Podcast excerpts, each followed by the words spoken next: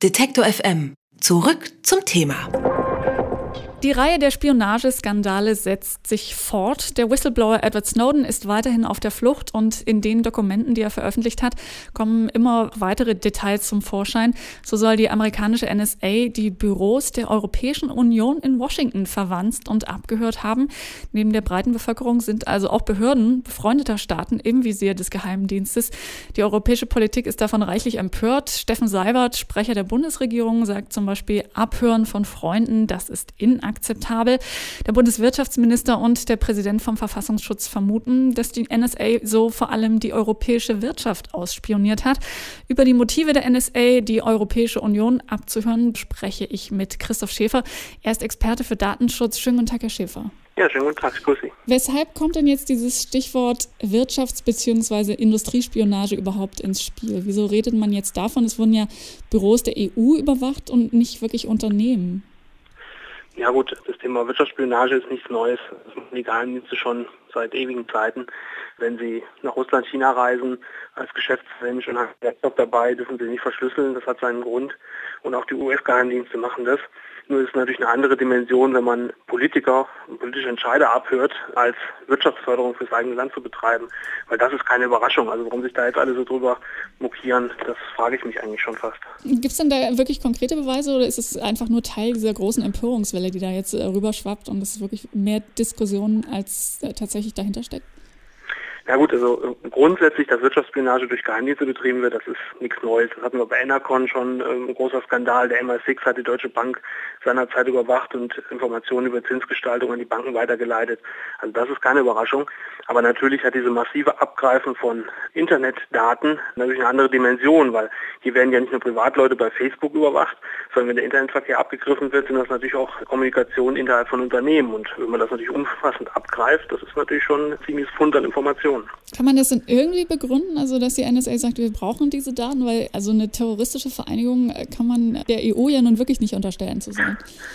Ja gut, das ist genau der Punkt. Also mit dem Patriot Act und der terroristischen Vereinigung lässt sich das überhaupt nicht mehr begründen, weil das ist ganz klar der Hintergrund, wenn Terrorgefahr angegeben werden kann, dann darf die NSA eben diese Überwachung machen. Nur da reden wir von Telekommunikationsüberwachung, da reden wir nicht vom Wanzen installieren. Das ist eigentlich eine andere Dimension äh, und hat sicherlich auch eine andere Begründung.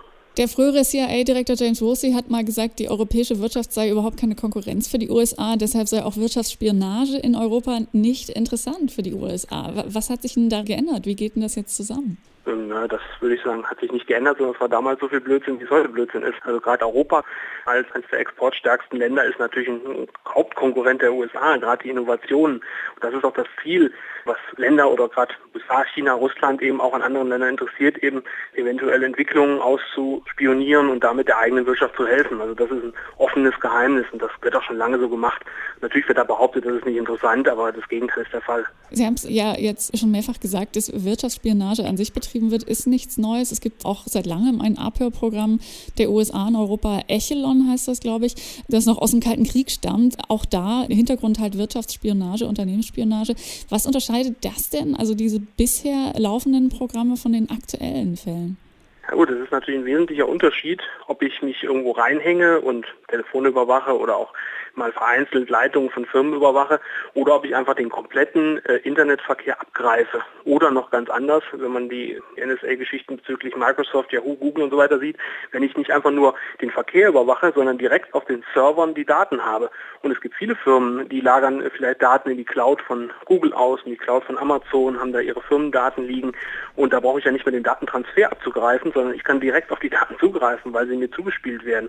Und das ist natürlich eine ganz, ganz andere Dimension, weil weil den Verkehr habe ich ja vielleicht verschlüsselt, dann ist der Geheimdienst unter Umständen außen vor. Aber wenn er wirklich auf die Daten zugreifen kann, weil die dort gespeichert liegen, dann hat er natürlich auch ganz andere Möglichkeiten.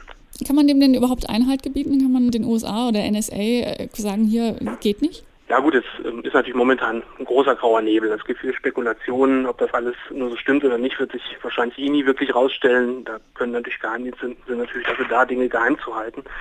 Entgegenwirken kann man eben dem, und das ist momentan die große Diskussion, dass man eben anfängt, wirklich europäisch wieder mehr zu denken, dass man Datenverarbeitung in Europa lässt und da entsprechend auch Schutzsysteme aufbauen. Man redet von der Europa-Cloud und auch von Deutschland-Cloud, also wirklich Datenverarbeitung, wo die Server bei uns stehen, wo die Übermittlungen bei uns laufen, wo man halt irgendwo einen Rechtsrahmen hat, den man beherrschen kann. Das ist in den USA einfach nicht der Fall. Wie wahrscheinlich ist denn das, dass man das kriegt, dass man europaweit sagt, also wir haben unsere Daten jetzt auch künftig auf unseren Servern? Ja gut, einerseits äh, ist es natürlich schon fast rückschrittig zu sagen, wir denken lokal, weil Internet ist natürlich global.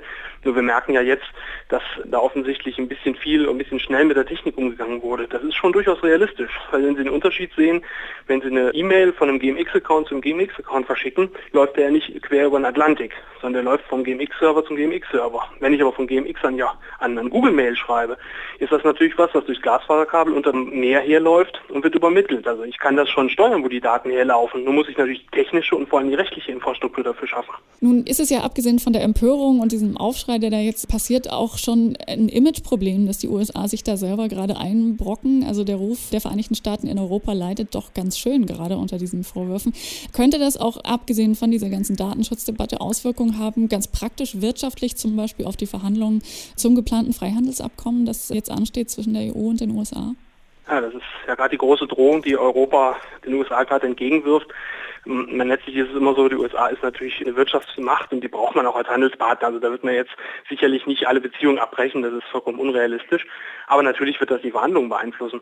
Und man sieht ja auch, wie das Ganze läuft. Wir haben momentan die Diskussion über eine EU-Datenschutzgrundverordnung, die EU-weit das Thema Datenschutz regelt, in der drin stand, es müssen alle Firmen, die in Europa Daten verarbeiten, also auch dann Google und Yahoo, sich an europäische Datenschutzstandards halten.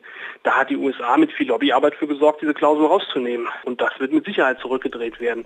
Also da gibt es sicherlich extreme diplomatische Spannung. Aber ob das jetzt wirklich extrem wirtschaftliche Auslöser hat, das wird man dann zeigen müssen. Also letztlich machen die Geheimdienste alle Ähnliches und das kann jetzt auch keinen so ganz groß überraschen.